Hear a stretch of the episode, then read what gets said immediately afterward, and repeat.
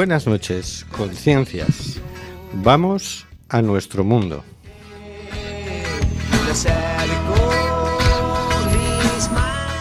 Estamos en Cuac FM en el programa Simplemente Gente, programa sobre la diversidad cultural en Coruña y sobre los derechos de las personas migrantes. Hoy miércoles 3 de enero, programa 180 de Simplemente Gente, primero del año 2018.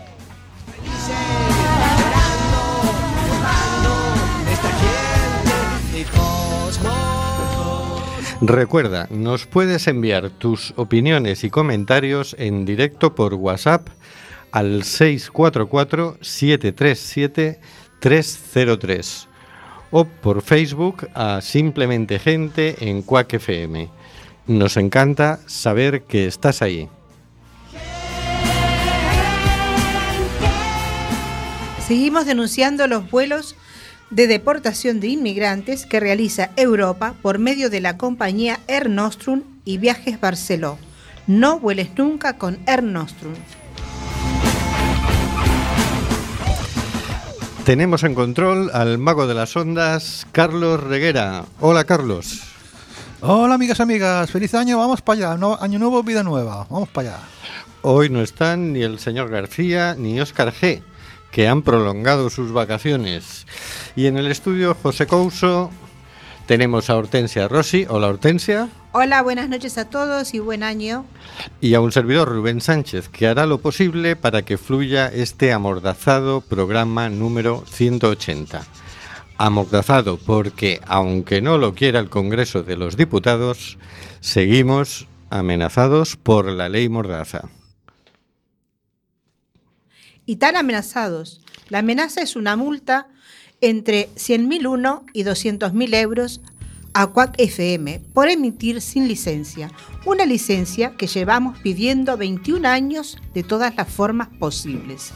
Podéis apoyarnos firmando el manifiesto online de Quack en quackfm.org petición. Agradecemos todos los apoyos que van llegando, que no son pocos.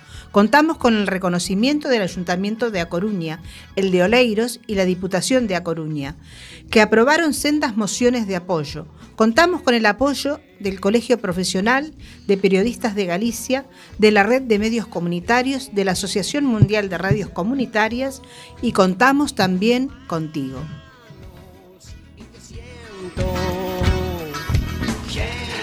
Estamos en el programa Simplemente Gente en Quack FM, despidiéndonos de momento del 103.4. Puedes oírnos en www.quackfm.org, también con la aplicación de Quack desde tu móvil o tablet recientemente renovada. Y también nos puedes enviar tu mensaje por Facebook a Simplemente Gente en Quack FM. Envíanos tu mensaje. Nos encanta saber que estás ahí.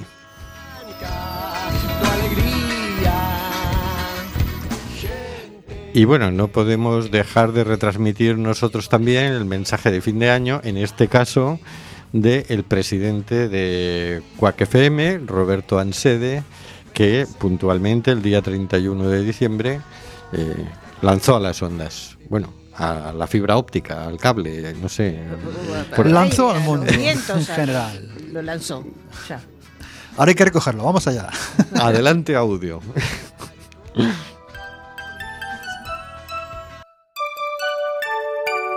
We wish you a Merry Christmas. We wish you a Merry Christmas. We wish you a Merry Christmas and a Happy New Year. me dirijo a todos vosotros para felicitaros en Navidad y transmitiros, junto a la presidenta consorte, los 120 miembros de Quack FM y las 200.000 páginas de recurso a la sanción, nuestros mejores deseos para el año 2018. Sí, pasa, pasa.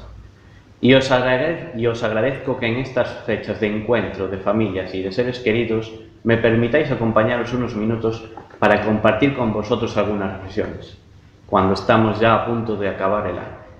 Pasa la página, sí. 2017 ha sido para Cuac, en Cuac FM, la radio comunitaria de A Coruña, un año difícil para nuestra vida en común. Un año marcado sobre todo por la situación que se ha montado con todo el follón de que la Junta nos ha mandado un aviso de expediente sancionado. En Cristiano, que nos quieren meter hasta 200.000 euros de multa por ejercer un derecho, comunicar. Joder, y porque llevamos pidiendo licencia en FM desde el 96, que si no igual hacíamos compañía alguno en Extremera, los becarios. Eh, el de Pronter, avanza. Pero también ha sido un año en el que hemos comprobado el compromiso muy sentido, firme y sincero de la ciudadanía con el CUAC FM, que los coruñeses y coruñesas hemos construido colectivamente estos 22 años. Como una piña, una piña sin almíbar, una pizza sin vino. Y es que en Quack FM es una radio en la que no cobramos por trabajar. Es un proyecto asociativo. Algo muy bueno debemos estar haciendo. Sin tener ánimo de lucro, damos voz y cobijo a asociaciones como Padres Rubinos, Alas Coruña o Alessandro Bóveda, así como a multitud de institutos y colegios, que encuentran en esta, esta emisora su casa para poder comunicar en libertad. Cualquiera, hasta M. Rajoy, si se supiera quién es, puede hacer radio en FM. Incluso formamos a nuevos comunicadores en nuestra escuela de radio y asociacionismo. Desde esta emisora os queremos agradecer vuestro compromiso y vuestra firma en el manifiesto Quack resiste por el derecho a comunicar. A día de hoy llevamos casi 2.600 firmas, así como a todos los presentes en la presentación del manifiesto. Un 11 de noviembre en el campo de Aleña de Coruña con Manuel Rivas, Antón Luaces y Estíbaliz Espinos. Por eso os decimos gracias, gracias. Y os pedimos que lo firméis si aún no lo habéis hecho y sigáis difundiendo el manifiesto para poder explicar a Galicia, España y el mundo lo que está sucediendo con FM. Una radio que el gobierno amenaza cerrar a través de una sanción. Seguimos luchando por informar y expresarnos en libertad, por ejercer un derecho recogido en la Constitución y en la Carta de los Derechos Humanos, comunicar y dar un micro a quien no lo tiene. Sintamos sin complejos personas orgu- orgullosas de todo lo que hemos conseguido, porque es mérito de todos. Confiemos en lo que siempre nos ha unido, las churrascadas de Quack FM. Si seguimos por ese camino, si lo hacemos así y con todas nuestras energías, yo estoy convencido de que el año que viene y los que vendrán después serán mucho mejores, sin duda. Ese es mi deseo para todos en estas fechas tan especiales. Feliz y próspero 2018. Muchas gracias. Feliz Navidad. Boas festas. Eguberrión. Bon Nadal. Akuna Matata. Estas bébedas suelen. Marmitaco. Make Quack Great Again. Y que la fuerza os acompañe. Quien tenga honra, que nos siga. Quack resiste. Bueno, bueno, bueno, en una despedida. Qué solemne la despedida. Oye, esto es una cosa seria, a ver qué te has pensado. Que... No, sí está perfecto. Está que me encantó, me encantó. Clarito aparte, ¿eh? muy clarito. Tenemos el primer mensaje de WhatsApp del año 2018. Nos llega de Nuria. Hola, gente. Aquí estoy un año más. Espero que hayáis tenido un buen estreno de año. Así es, Nuria. Buenas noches, Nuria. Aquí Bienvenida, como siempre. Bueno, vamos a, a hacer un repaso al asunto Archidona. Archidona, muy bien. El afer Archidona, porque Archidona es eh, la población donde está una cárcel que se iba a llamar Málaga Segunda, Ajá. que todavía no estaba terminada del todo, todavía no estaba dada de alta, pero como llegaron cientos de personas a las costas de, de Murcia, mm, pues se les ocurrió que ahí estaban muy bien, que era un buen lugar para meterlos. Entonces vamos a ir viendo un poco el histórico porque esto ha ido, va peor, ¿no? El lunes 20 de noviembre sale la siguiente noticia. Hemos recogido las noticias del diario.es. Las 500 personas llegadas a Murcia en patera serán encerradas en la nueva cárcel de Málaga, Málaga Segunda, con la autorización de siete juzgados de Murcia. Se trata de una medida de carácter temporal y extraordinaria ante la imposibilidad de alojarles en los centros existentes en la zona. El edificio se levanta sobre una superficie de 102.232 metros cuadrados, cuenta con 1.008 habitaciones distribuidas en 12 módulos residenciales, además de cuatro módulos polivalentes en los que se dispone de comedor, economato, espacio multidisciplinar con televisión y mesas de entretenimiento. Todo esto entre comillas. Asimismo, tiene amplias zonas para la práctica del deporte, con un campo de futbito, otro de baloncesto e incluso otra zona para jugar al frontón. Un taller ocupacional, aulas de enseñanza, gimnasio con duchas y vestuarios y peluquería con barbería. También cuenta con climatización por radiadores, ducha de agua mezclada con posibilidad de regulación de temperatura, inodoro y lavamanos, detección de incendios para control de posibles fuegos o interfonía para comunicación con el puesto de control, detalla el Ministerio del Interior. Ah. Pese a que el Departamento de Interior ha puesto en valor las condiciones del nuevo centro penitenciario, según ha dicho a la cadena SER el coordinador del equipo jurídico de la Federación Andalucía Acoge, José Luis Rodríguez Candela, se trata de una decisión ilegal que contraviene la normativa comunitaria respecto a la acogida de inmigrantes. Martes 21 de noviembre. Interior convoca de urgencia 52 plazas de policías para la antes futura cárcel y ahora CIE de Archidona. Soido justifica el traslado de inmigrantes a la futura cárcel de Archidona porque los CIE están desbordados. El ministro del Interior dice que estas personas serán devueltas a su país cuando se hayan cumplido todos los trámites judiciales. Soido considera necesario cortar el efecto llamada, porque está cundiendo nuevamente que Europa está saliendo de la crisis.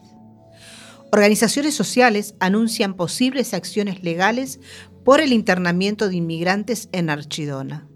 El centro, aún sin inaugurar, es una cárcel que depende directamente de instituciones penitenciarias, lo que supone un hecho de una gravedad sin precedentes, lamentan.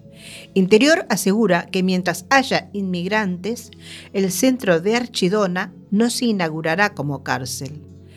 No había capacidad en Murcia para albergarlos. El juez lo ha autorizado y se les ha ubicado en un lugar que reúne las condiciones adecuadas, insiste el ministerio. La situación excepcional, entre comillas, se alargará algunas semanas, también entre comillas, aseguran. 40 días le han trasladado al ayuntamiento de Archidona. Digo yo, 40 días que ya han pasado, porque esto lo dijeron el martes 21 de, De noviembre. noviembre. Miércoles 22 de noviembre. Primeros testimonios desde la cárcel convertida en centro de internamiento de extranjeros. Los migrantes nos, pregu- nos preguntan si están en prisión o si han hecho algo. Un equipo de juristas de Andalucía Acoge acude al CIE temporal. Es un centro con carácter absolutamente penitenciario. Izquierda Unida califica a Zoido de profundamente reaccionario y Unidos Podemos insiste en el cierre inmediato de los centros de internamiento de extranjeros de Algeciras y Tarifa. Candela apunta que muchos de ellos no habían podido volver a acceder a sus objetos personales ni, ni a sus teléfonos para poder informar a sus familiares de su estado. Tampoco las instalaciones cuentan con teléfono ni máquinas expendedoras de ningún tipo. Una cuestión que le llamó la atención al abogado es que los policías no estaban uniformados de calle, sino de campaña, con petos, rodilleras, como si estuvieran preparados para un asalto o algo así, como si fueran a una manifestación. Todos los inmigrantes iban con las manos detrás, sin esposar, todo con un tratamiento muy de seguridad, impropio de un CIE para extranjeros que no han cometido ningún hecho delictivo, y con mucha más rigidez que un centro penitenciario, porque son funcionarios de policía, con sus porras colgadas, etc. Candela señala también que hubo dos menores que declaraban ser menores de edad, circunstancia que han puesto en conocimiento de la Fiscalía de Menores de Málaga y del Defensor del Pueblo para que se active el protocolo para menores no acompañados y se puedan realizar las pruebas pertinentes para determinar su edad. Estas pruebas han sido muy criticadas por ONG y por el propio Defensor del Pueblo, entre otras cosas por su margen de error. Por su parte, el coordinador general de Izquierda Unida Los Verdes eh, Andalucía, Antonio Maillo, ha acusado este miércoles al ministro del Interior, Juan Ignacio Zoido, de ser un ministro desastre y profundamente reaccionario e incompetente.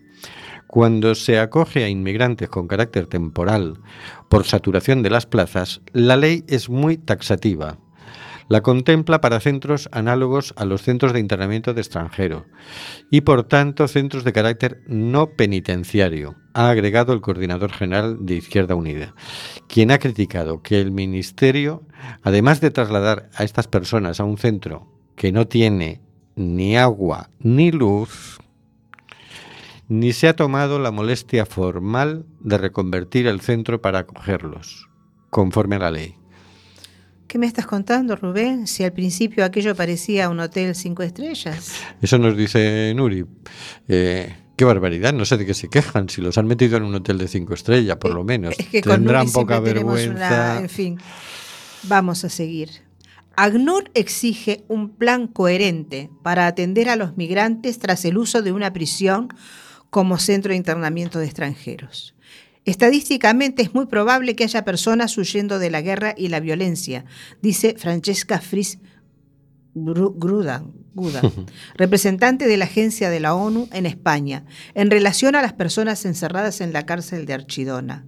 El aumento de las llegadas a juicio de ACNUR no debe constituir una emergencia, porque un país como España puede manejar perfectamente 25.000 solicitudes de asilo o 20.000 o más llegadas de flujos mixtos a sus costas.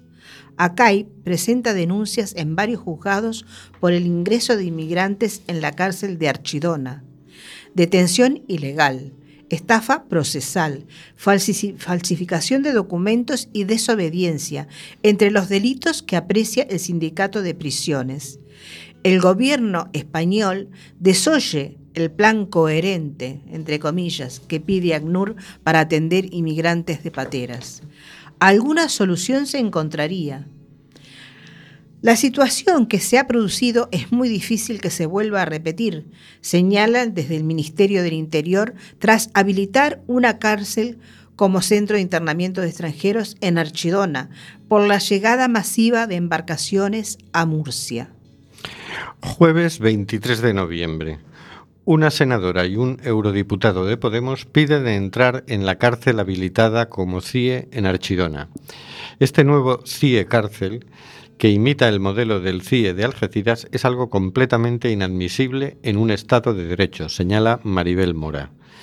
Caritas y el PSOE instan a que el defensor del pueblo intervenga en la cárcel de Archidona reconvertida en CIE.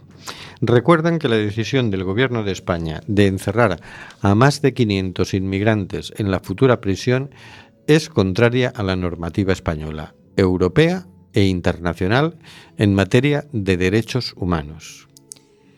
Viernes 24 de noviembre.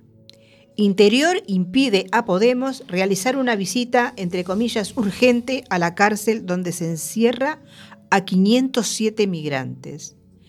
El eurodiputado Miguel Urbán y la senadora Maribel Mora intentaron durante todo el día de ayer que la Secretaría de Estado de Seguridad autorizara la visita con carácter urgente e inmediato. En su respuesta telefónica, Interior denegó la autorización con el argumento de que los agentes están desbordados, entre comillas, y les instó a participar en una visita conjunta el próximo viernes junto a otros representantes. Era urgente y necesario, a raíz de las alarmantes noticias que hemos conocido, que se nos permitiera acceder a las instalaciones para garantizar que se ha dado un trato digno a estas personas, dice Mora en un comunicado. Sábado 25 de noviembre. Suciedad y restos de basura en la cárcel CIE de Archidona, donde han sido encerrados 507 inmigrantes. Envases de comida, surcos de bebida, rollos de papel higiénico, plásticos, etc., inundan las zonas comunes exteriores de los pabellones. Las altas prestaciones de la cárcel CIE de Archidona, que anunció el pasado lunes el Ministerio del Interior, no se corresponden con la limpieza a tenor del vídeo difundido este sábado por la cadena SER en Málaga. En él se muestran las zonas comunes, el pasillo entre los módulos de la prisión malagueña, con gran suciedad y restos de todo tipo. Nos dice por WhatsApp, este hombre y sus salidas y justificaciones me pueden. Emoticono cabreado. Lunes 27 de noviembre. Andalucía acoge, lleva a la Fiscalía el traslado de migrantes a Archidona por posible extralimitación policial. En ningún caso se acuerda por parte del juez instructor el ingreso en un centro penitenciario, explican en su escrito dirigido a la sección de extranjería. Piden que se investigue incluso si los jueces de Vera, Almería o Cartagena han sido inducidos a error y adjuntan un total de nueve autos a su denuncia. Miércoles 29 de noviembre. Zoido defiende el encierro de migrantes en la cárcel de Archidona. ¿Quiere que los dejemos en la calle? El ministro de Interior ha dicho en el Congreso que los migrantes recluidos en la cárcel de Archidona, Málaga, están en mejores condiciones que los que están en los centros de internamiento de extranjeros. Zoido ha vuelto a defender que la situación en la que se encuentran los migrantes en Archidona es legal y lícita perfectamente. Otra noticia del miércoles. Hemos documentado al menos a dos menores en la cárcel de Archidona. El periodista Sergio Rodrigo nos informa desde el centro penitenciario malagueño, aún cerrado, donde han encarcelado a 700 inmigrantes. 700. Bueno, que iba subiendo la cifra. Sí, claro. Jueves 30 de noviembre. El Ayuntamiento de Málaga rechaza el internamiento de inmigrantes en la cárcel de Archidona. Sale adelante exigir al Ministerio del Interior que de forma inmediata proceda a la liberación de las personas recluidas. Viernes 1 de diciembre. El defensor del pueblo detecta numerosas carencias en la cárcel de Archidona, donde hay medio millar de inmigrantes. Entre otras cosas, censura la falta de atención médica, que no puedan acceder a zonas comunes más allá del patio y que las visitas de sus familiares sean a través de mamparas y sin garantías de privacidad. Lunes 4 de diciembre.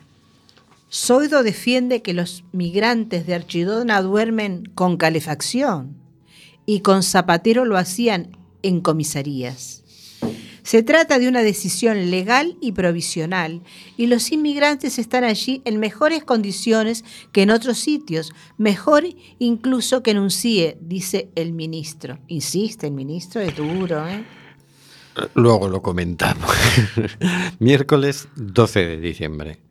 Málaga acoge, critica la devolución de inmigrantes de Archidona y cree que es una vulneración de derechos humanos.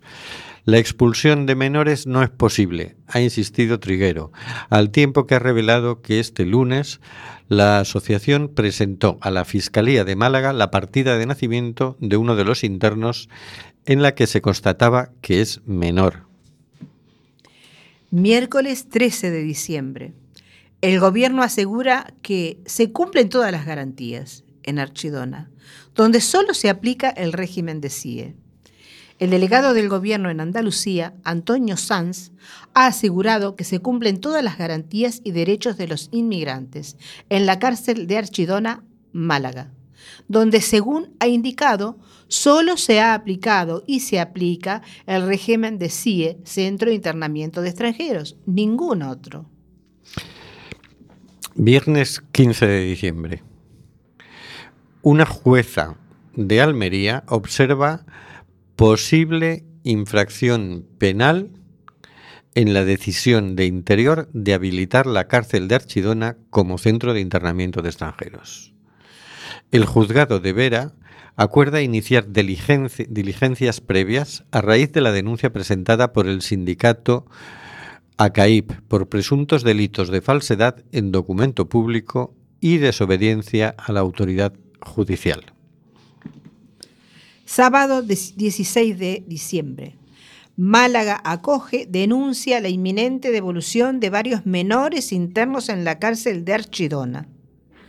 La asociación asegura que el próximo lunes trasladarán a tres menores a Alicante y de ahí embarcarán hacia Orán. Lunes 18 de diciembre. Málaga acoge pide a la Junta que garantice de forma urgente la protección de los menores encerrados en Archidona. La organización denuncia la enorme situación de vulnerabilidad y riesgo que sufren en un entorno que no garantiza sus derechos, integridad y protección. Siete menores que han estado en la cárcel CIE ya se encuentran en centros de protección de la Junta. Viernes 29 de diciembre.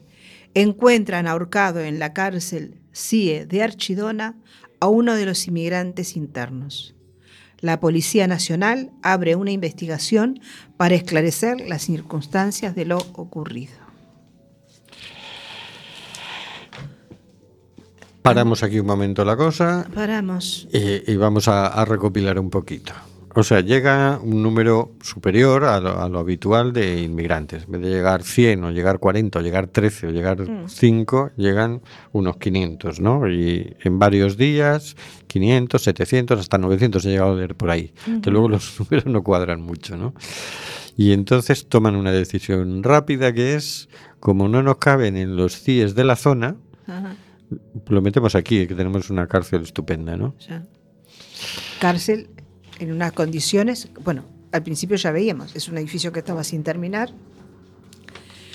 Quiero traer aquí en la periodista Patricia Simón, que estuvo aquí en Acampa Es y nos dio un taller Sí, sobre sí, periodismo de- para este tipo de temas, hizo una entrevista al juez de control del CIE de Aluche, eh, Ramiro García de Dios, Ajá. que la publicó en el digital contexto ctxt.es.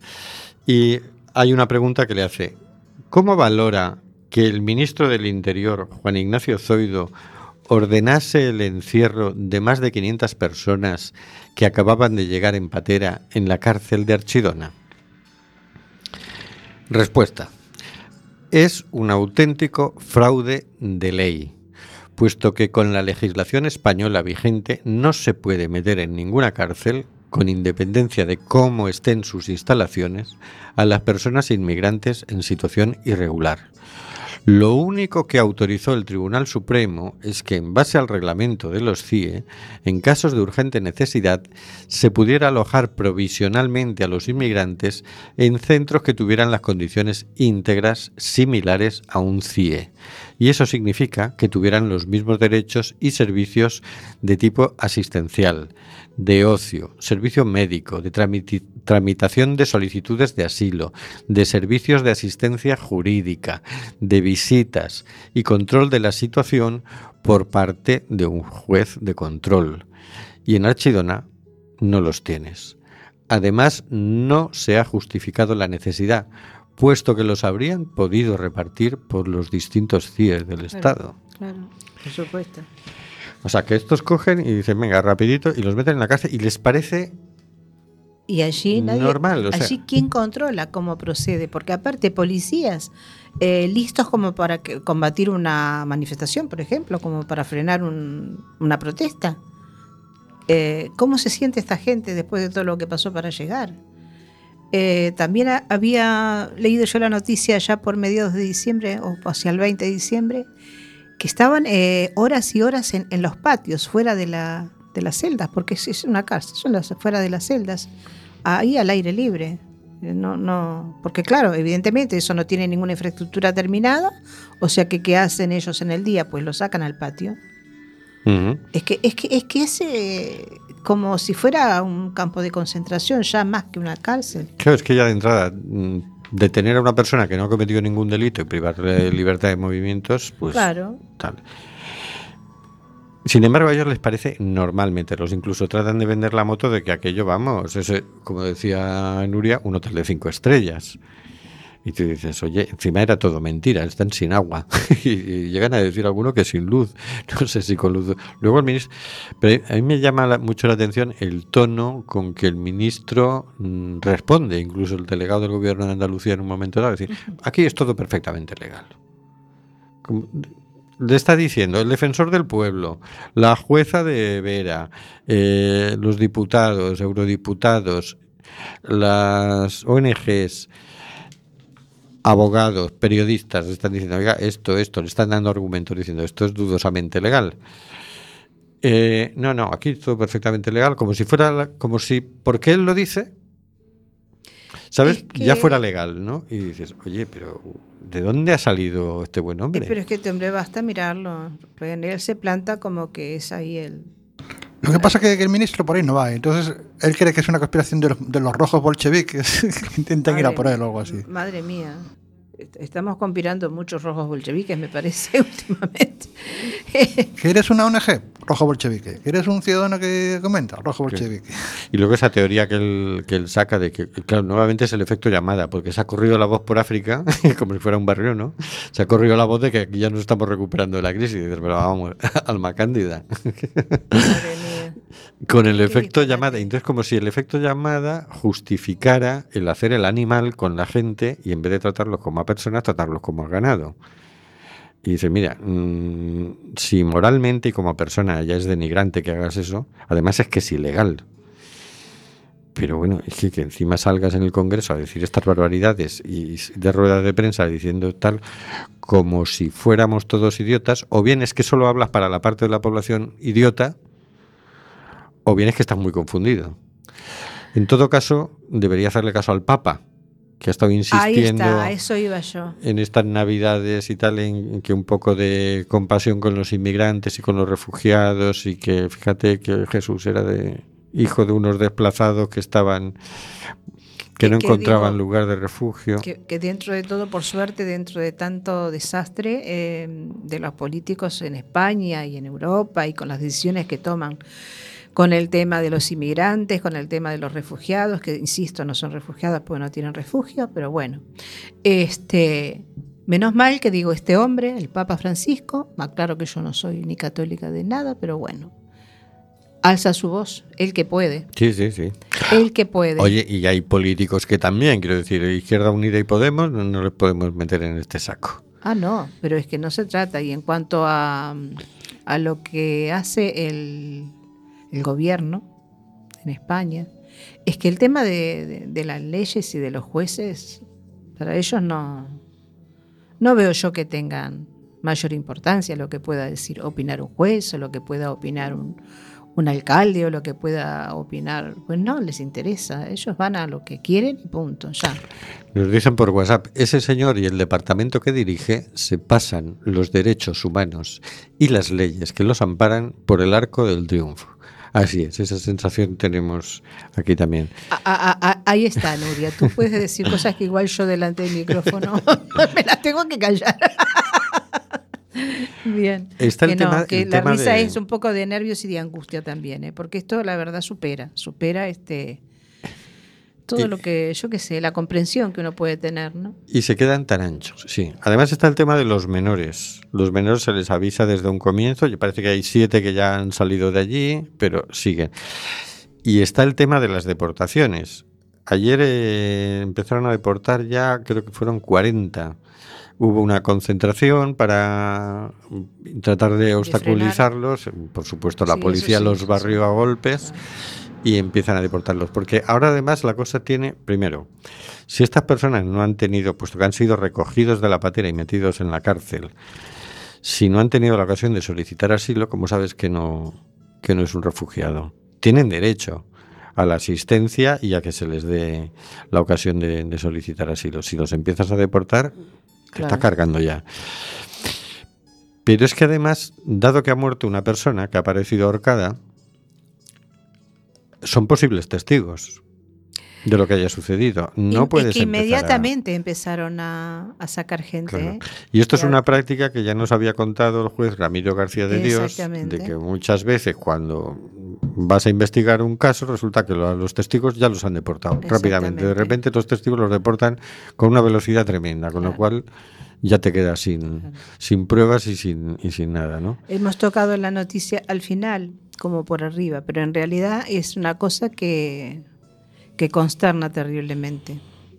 Y si entramos después a profundizar en lo que las declaraciones de su hermano, por ejemplo, y todo lo demás, es que es tremendo. Es una un tema que, bueno, a ver si lo investigan de verdad, a ver si de alguna manera, más allá del desastre de que los tengan ahí prisioneros, si se sabe Sí, sí, cuáles son sí. las causas de verdad, ¿no? Verídicas de la muerte del chico.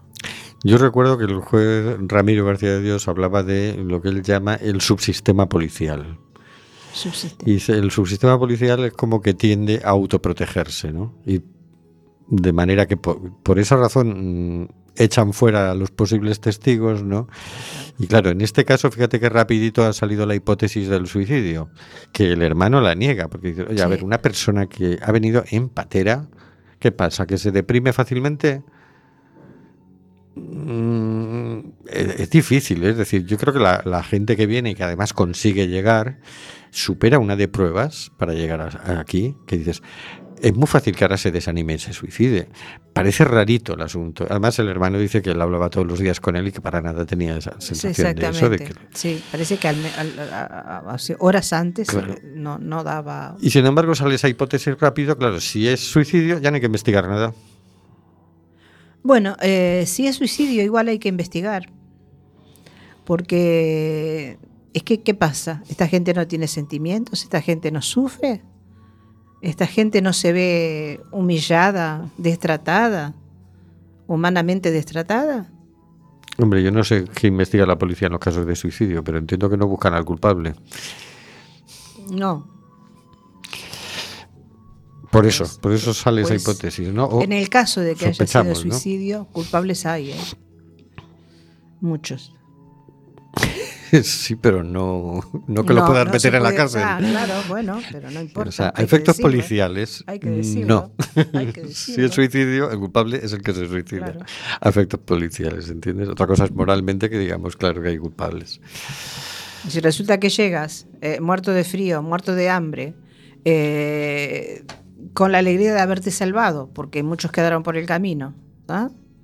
Eh, digamos que abonando, digamos, las algas del, del Mediterráneo, resulta que llegas, llegas a un sitio y te encierran en esas condiciones. Si además que te encierran sin haber cometido no voy ningún a delito lo, y sin lo ningún derecho. suicidio, pero lo que haya sido es igual de tenebroso, una cosa como la otra. Vamos a escuchar el derecho de vivir en paz. Vale. Y está interpretado por Luarna Lubre e Ismael Serrano, si yo no me equivoco.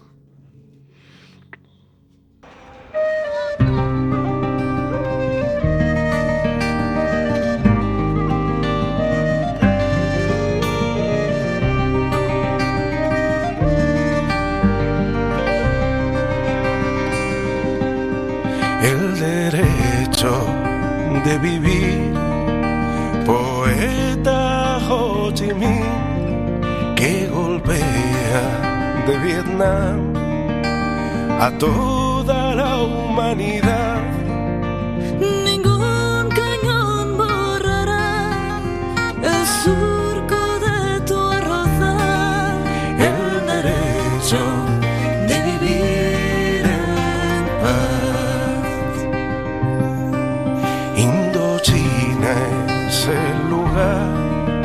Más allá del ancho mar donde revienta la flor con genocidio y.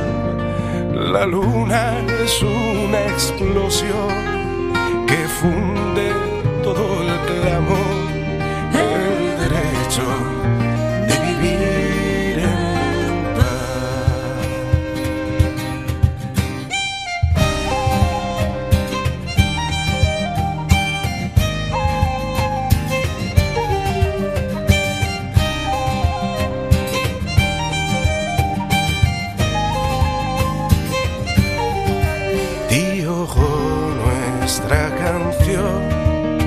es fuego de puro amor, es palomo, palomar, olivo de olivar, es el canto universal. Cadena quiera triunfar, el derecho de vivir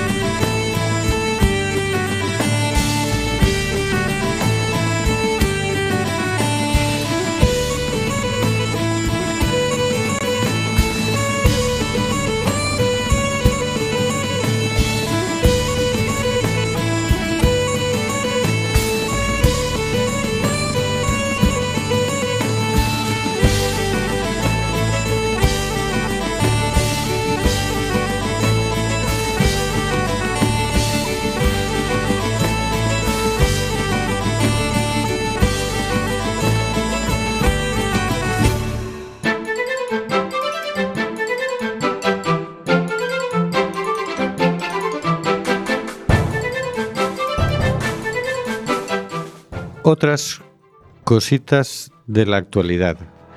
Por Hortensia Rossi.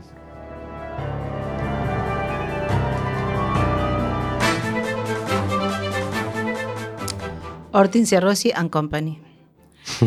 Invierno en Lesbos, con 7.000 refugiados atrapados. Hace frío, la gente enferma. Esto es desde el diario.es, escrito por Aranja 10, diciembre 17 del 2017. No he pegado ojo en toda la noche. Nuestros vecinos son muy ruidosos. Se lamenta uno de los chicos sirios que vive en el centro de detención de Moria. En un campo de barro fuera del recinto oficial, cuando asoma la cabeza desde la tienda en la que duerme desde hace seis meses junto a nueve compatriotas. En el interior, donde solo hay mantas colocadas sobre una lona, hierven té mientras algunos siguen dormitando. Hace frío, la gente enferma, dice Eloís, de República Centroafricana, en una tienda cercana. Ya hace mucho frío en las islas griegas, convertidas en grandes cárceles para quienes han llegado a las costas helenas desde la firma del acuerdo entre la Unión Europea y Turquía, que suponía la devolución de todas aquellas personas que alcanzasen sus playas de forma irregular. Como el año pasado, cuando el campo se cubrió de nieve y los termómetros bajaron de los cero grados, hay miles de personas viviendo en tiendas de campaña, durmiendo sobre el cemento o el barro en condiciones insalubres. Desde hace dos semanas, Médicos Sin Fronteras ha montado una clínica pediátrica en el exterior de Moria. Cada día reciben pacientes, la mayoría niños con síntomas y enfermedades relacionadas con las condiciones en las que viven. Resfriados, diarrea, problemas estomacales, piojos, enfermedades en la piel y heridas por caídas y accidentes que ocurren porque Moria no es un lugar seguro para los niños. Enumera Gema Gilie, una de las portavoces de Médicos Sin Fronteras.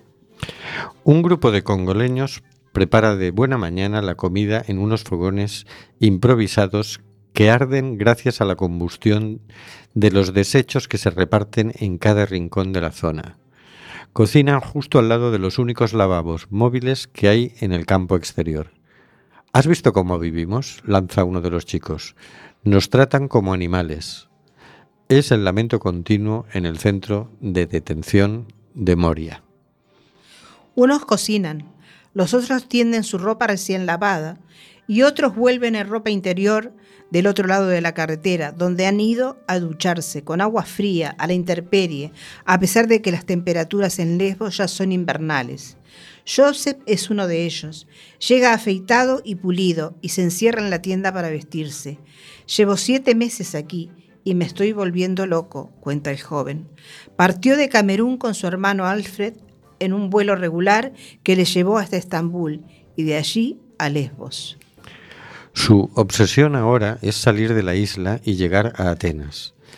La capital de Grecia se ha convertido para ellos en una suerte de paraíso imaginario. No tienen noticias de su petición de asilo. Nadie les dice nada. Solo saben que han de esperar, pero desconocen cuánto ni para qué. No saben qué opciones tienen de que su solicitud de asilo prospere. Como ellos, 7.000 personas viven en el campo de detención de Moria. Algunas residen dentro del recinto oficial, custodiado por policías y militares. Diseñado para acoger 2.300 personas, se ha convertido en un lugar insalubre y hostil donde se acumulan las basuras y el hedor es insoportable, especialmente el lunes, después de todo un fin de semana sin ningún tipo de servicio dentro del campo. En lo que va de año, 28.174 personas han llegado a Grecia por mar. A Abdul, un hombre senegalí de 37 años que trabajaba como chofer en su país natal y que antes de llegar a Lesbos intentó cruzar a Europa desde Libia, le han adjudicado una casa container que comparte con siete hombres, todos africanos. Tienen electricidad, duermen en literas y pasan parte del tiempo estudiando griego con un libro infantil. Abdul, Abdul lo dice abiertamente. Tiene miedo, un miedo atroz a que le deporten a Turquía. No tiene derecho a pedir la reubicación en ningún país de la Unión Europea porque su nacionalidad no se encuentra entre aquellas que actualmente tienen derecho a ello. Eritrea, Bahamas, Bahrein, Bután, Qatar, Siria, los Emiratos Árabes y Yemen. Él ha tenido suerte. Tiene libertad de movimientos, puede salir y entrar del campo, pero en el centro del recinto hay un inframundo cercado con doble alambrada y concertinas. Es una especie de centro de internamiento de extranjeros donde viven recluidas un número indeterminado de personas a quienes, sin un criterio claro, la policía griega ha retenido. Serán deportadas a Turquía una vez se haya confirmado que su situación no es vulnerable. No se les permite salir de los contenedores en los que viven más que para ir al lavabo. Están en Moria, en el Guantánamo europeo, como ellos mismos describen el lugar. Por no olvidarnos de los refugiados que siguen ahí. No, sí, no, no, no, no, no me olvido. Yo sé- sé que tú no. Nos dice Nuria respecto del tema anterior, ha muerto una persona, pero no pasa nada. La vida de estas personas no tiene ningún valor, o por lo menos ese es el sentimiento que te queda. Efectivamente, es, una sensación de que se les trata como animales todo el rato. Es decir, ¿con qué derecho encierras a gente que no ha cometido ningún delito? ¿Quién narices te crees que eres? Eh, yo lo que, lo, que me da, no la sensación, como la certeza, es de que para el gobierno español, eh, este grupo de personas molesta, molesta terriblemente. Entonces allá a, a lo largo de los años estamos viendo como, que cada vez las medidas que van tomando son peores, son de más destrato y se manejan con una impunidad que bueno, viendo lo que está pasando en, en Grecia, que esto ya es responsabilidad de la Unión Europea, ¿de qué nos podemos asombrar? Si esto es una política, se ve que a propósito. Lamentablemente yo lo veo así. Yo creo que en este programa estaríamos todos de acuerdo si, si decimos que al reprobado señor Juan Ignacio Zoido le pedimos que dimita de una puñetera vez. Sí, que dimita ya. No queremos ya un segundo muerto en, en Archidona. Hasta aquí hemos llegado. Y es como esto ya. Le dimos un tiempo cuando fue nombrado ministro, dijimos vamos a dejarle unos meses para, para ver, para que se ubique, para que se entere lo que es un centro de internamiento Bueno, que extranjeros, para que haga tal, para que se entere de dónde está parado. Pero a estas alturas decimos, mira, ya sabes todo lo que tenías que saber y si no lo sabes, de todas formas, vete porque deberías saberlo. Está costando vidas esto. Exactamente. Es que éramos, éramos muy cándidos. dijimos, "Ah, a lo mejor lo hace bien y tal, vamos a ver. Tal. No, no, es porque simplemente hay que dejarle primero que haga las cosas, ¿no? Claro, no, sí, no sí. puedes antes de que haga una cosa criticarlo, ¿no? Entonces se le dejó un tiempo, ¿no? Claro. Ya suponíamos No, que iban que a ir viene por a aquí. peor. eh. Yo, yo siento que viene a peor. Esto viene a peor. No, no, no tienen ninguna intención de mejorar, de protegerlos, de dejarlos que puedan estar en España, que puedan tratar de, de conseguir un trabajo, que puedan tener atención médica. No tienen ninguna intención, Rubén. No, no. No, no, claro. Para ellos son números. números de gente que molesta. Sí, sí. El tema es como nosotros mm, eh, no, mm, no nos comemos eh, esa, esa comida que nos están dando. Es decir, que él salga y diga lo que dice es algo que hay que criticarle permanentemente. Es decir, él no tiene derecho a tratar a nadie así, por muy ministro que sea. No es moral y no es legal. Es decir, está encerrando gente que no ha cometido ningún delito. El delito lo está cometiendo él y se lo está diciendo ya hasta el defensor del pueblo, se lo están diciendo jueces, se lo están diciendo eh, ONGs. Es decir, esto hay, que- hay que hacerlo ir bien alto y bien claro. Nosotros no podemos normalizar esta situación porque es una situación de fascismo. Es decir, esto es como meter en campos de concentración a estos señores porque son judíos. Esto es lo mismo. Y este señor tiene que dimitir. En España no queremos ya más fascismo, ya tuvimos suficiente. Claro, lo que pasa es que a lo mejor, yo como siempre vivo con la utopía prendida, a lo mejor es que, es que a lo mejor somos nosotros, digo, cuando digo nosotros, digo la población, la que tiene que plantarse con más firmeza, de alguna manera, con marchas, con manifestaciones eh, frente al lugar donde este señor este, dispone de, de estos seres humanos. Presión, presión de esa manera, ¿no? Sí, todo lo que esté a nuestro alcance, claro. ¿no? Nosotros difundimos, pero yo siento que tendría que ser por medio de la gente nuevamente en la calle con este tema. De que, que siempre hay gente, que siempre están las ONG, que siempre hay gente que denuncia, que hay periodistas, periodistas que también se ocupan del tema. Pero de cualquier manera tiene que ser la presión de la gente, que, que el gobierno vea que la están que no, ellos saben que la están haciendo mal. Que para ellos la hacen Obvio. bien, para ellos, ¿no? No, ellos no. saben lo que están haciendo. O sea, pero que, que la gente se les plante enfrente. Porque ahí van a empezar a contar, sí. Van a hacer cifras también. ¿De cuántas? De 20.000 Claro. personas en un lado, de 5.000 en otra, de 10.000 en otra. Pero van a ser cifras que se pueden luego este, convertir en votos en contra. Claro. Pasa que, mira, yo creo que el- el- está bien pensar en gente en la calle, pero gente en la calle significa que antes la gente se ha informado.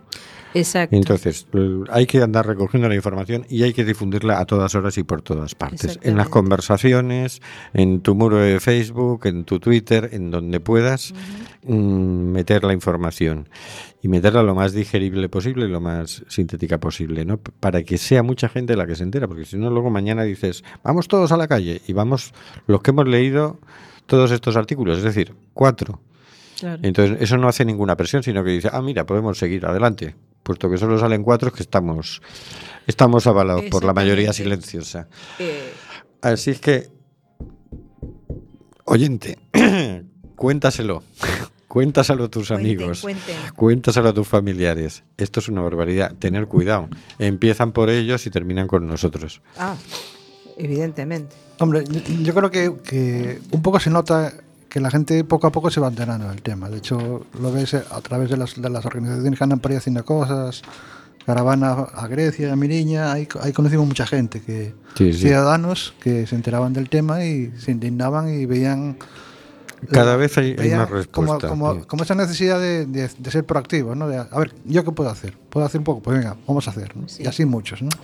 Un minuto para dar una buena noticia. Bien, bienvenida sea. Es decir, hace unos meses en el Foro Galego de Inmigración detectamos que no se le estaba dando el cheque bebé a las personas en situación de irregularidad administrativa. Es decir, cheque bebé es, bueno, no sé si se llama cheque bebé o cómo se llama, la- el che- bienvenida, no sé qué De bienvenida. bienvenida.